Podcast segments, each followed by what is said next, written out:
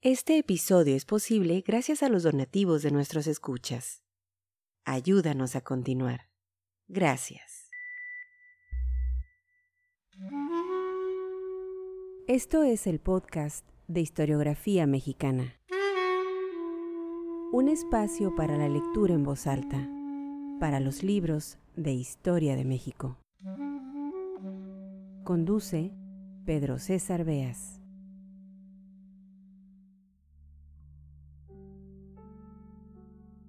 Cuando los políticos toman la pluma para escribir sus memorias, el resultado es previsible.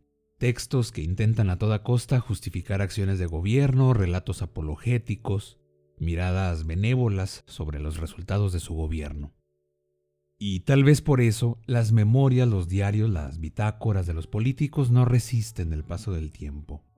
Son en exceso autocomplacientes. Algunos de esos libros, si acaso, son reeditados un par de veces para después caer en el olvido para empolvarse en el estante de alguna librería de viejo. El lector espera, de las memorias de los personajes de la vida pública, que develen tal o cual misterio de la política, que arrojen luz sobre lo que fue un secreto a voces, que den detalle de las decisiones que a todos afectaron que hagan visible aquello que solo podrían saber quienes ocuparon el lugar privilegiado de los altos cargos de gobierno. Los historiadores ven en las memorias de los políticos una posibilidad de interpretación, una fuente para atar cabos sueltos. Pero hay que andarse con cuidado, las autobiografías, los diarios, los registros personales suelen mentir, maquillar aquí y allá, son difíciles de comprobar. Quien escribe parece estar obligado a mostrarse como el héroe, el bueno de la película. De las memorias de los políticos mexicanos del siglo XX, hay unas que sobresalen, las de Gonzalo N. Santos. No porque no sean autocomplacientes, lo son, en exceso tal vez. No porque no sean una justificación de los actos de gobierno, sino porque a diferencia de las otras, están escritas sin tapujos, sin recato, en un lenguaje crudo y coloquial. Es más, pareciera que tienen como objetivo el vanagloriarse de los actos de corrupción, de las formas de hacer política, con el presidente servil, con los enemigos implacable, con los que no entienden plomo, la bala para resolver diferencias. En el episodio número 4 de este podcast bosquejé algunos datos biográficos de Santos Basta decir que la lectura en voz alta de esta entrega y la próxima estarán dedicadas a su libro de memorias. Iniciamos con un pasaje en el que Gonzalo N. Santos está a punto de iniciar campaña electoral con el objetivo de alcanzar la gubernatura de su estado natal, San Luis Potosí. Era 1943 y tras el visto bueno del presidente Manuel Ávila Camacho, el potosino se embarcaba en una contienda en la que habría de valerse de todo para llegar al poder. Sean bienvenidos al podcast de historiografía mexicana Gonzalo N. Santos, Memorias.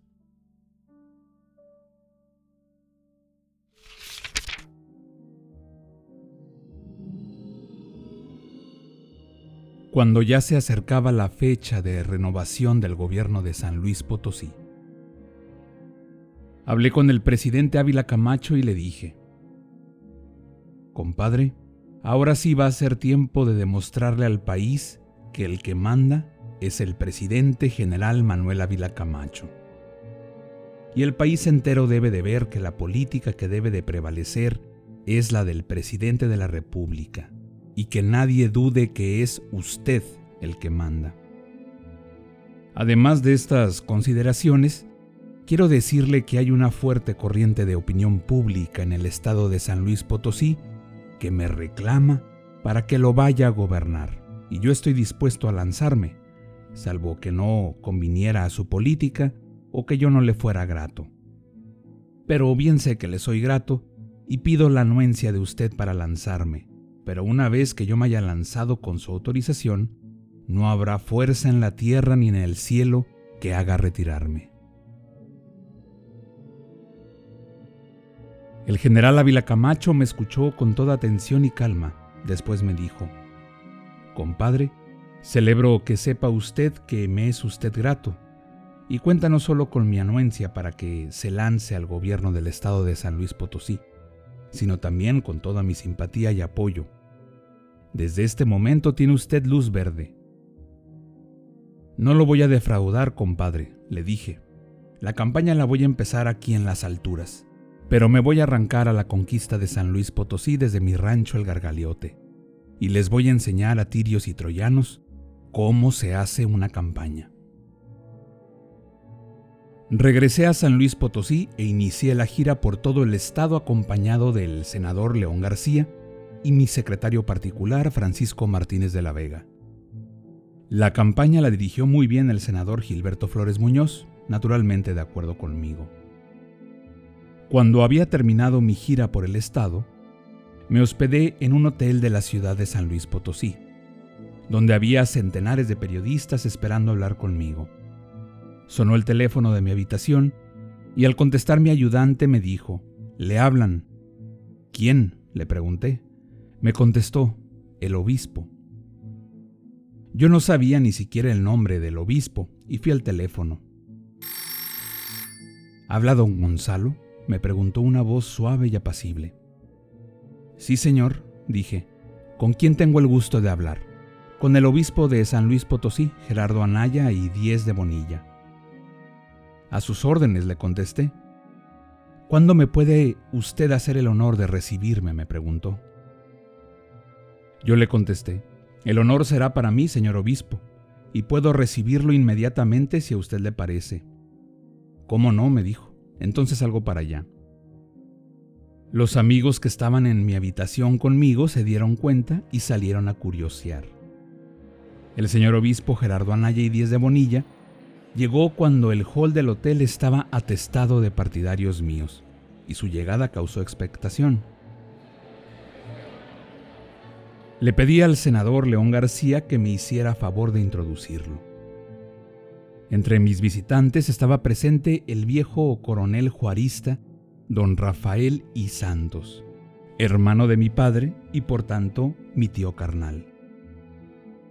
Cuando oyó al senador León García decirme que el señor obispo había llegado, tío Rafael se paró con su sombrero puesto y bastón en la mano y con voz seca me dijo, Me retiro. Espérese, tío Rafael, le dije. Le voy a presentar al obispo. Carajo. No, me voy. Yo pertenezco al Partido Liberal. Tío Rafael se retiró cuando ya iba entrando el obispo a mi recibidor. León García se tiró una carcajada y comentó, esos viejos sí eran de principios. Para entonces tío Rafael andaba en los 90 años de edad y usaba pistola al cinto. Pedí a mis acompañantes que me dejaran solo con el señor obispo y le dejé a él la iniciativa de la plática.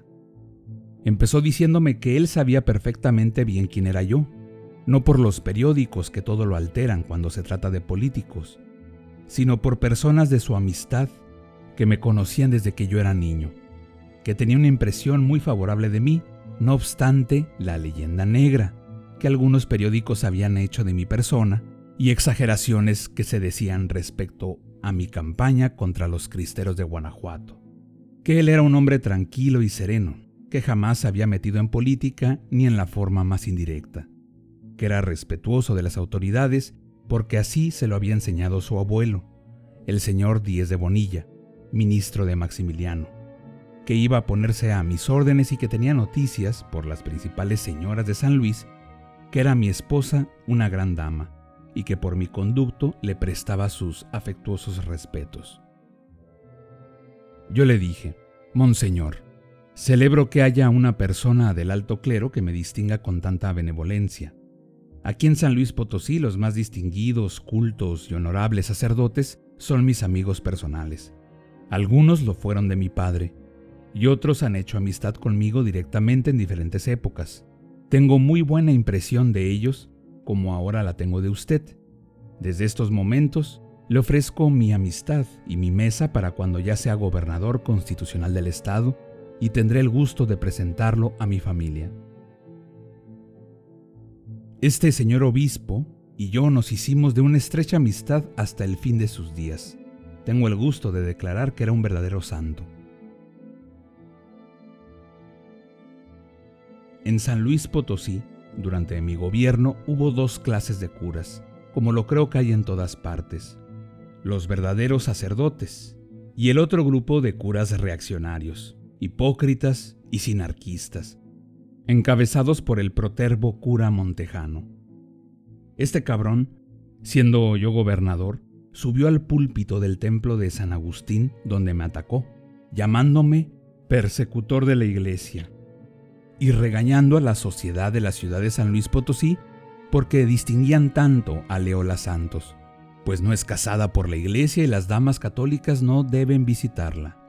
Por supuesto, las damas católicas no le hicieron caso y trataron a Leola como a una reina.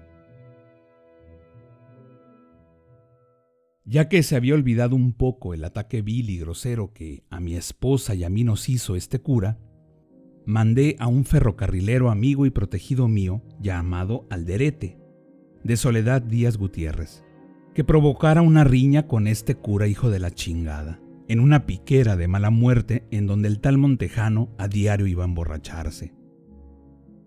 Le pedí al hermano del riel que le diera un balazo en la pierna, pero que no matara al buitre con sotana.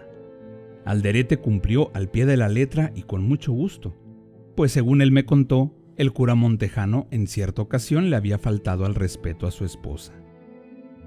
Después de este incidente pedí al señor obispo, don Gerardo Anaya y Díez de Bonilla, que le quitara mando de fuerza a Montejano. Es decir, que lo suspendiera del templo, que le suspendiera el derecho de confesión y que le quitara las facultades para decir misa y otros ejercicios. Lo que el santo obispo me hizo favor de llevar a cabo para prestigio de su misma religión. Montejano no tuvo cara para presentar queja alguna por el merecido putazo que recibió por cabrón.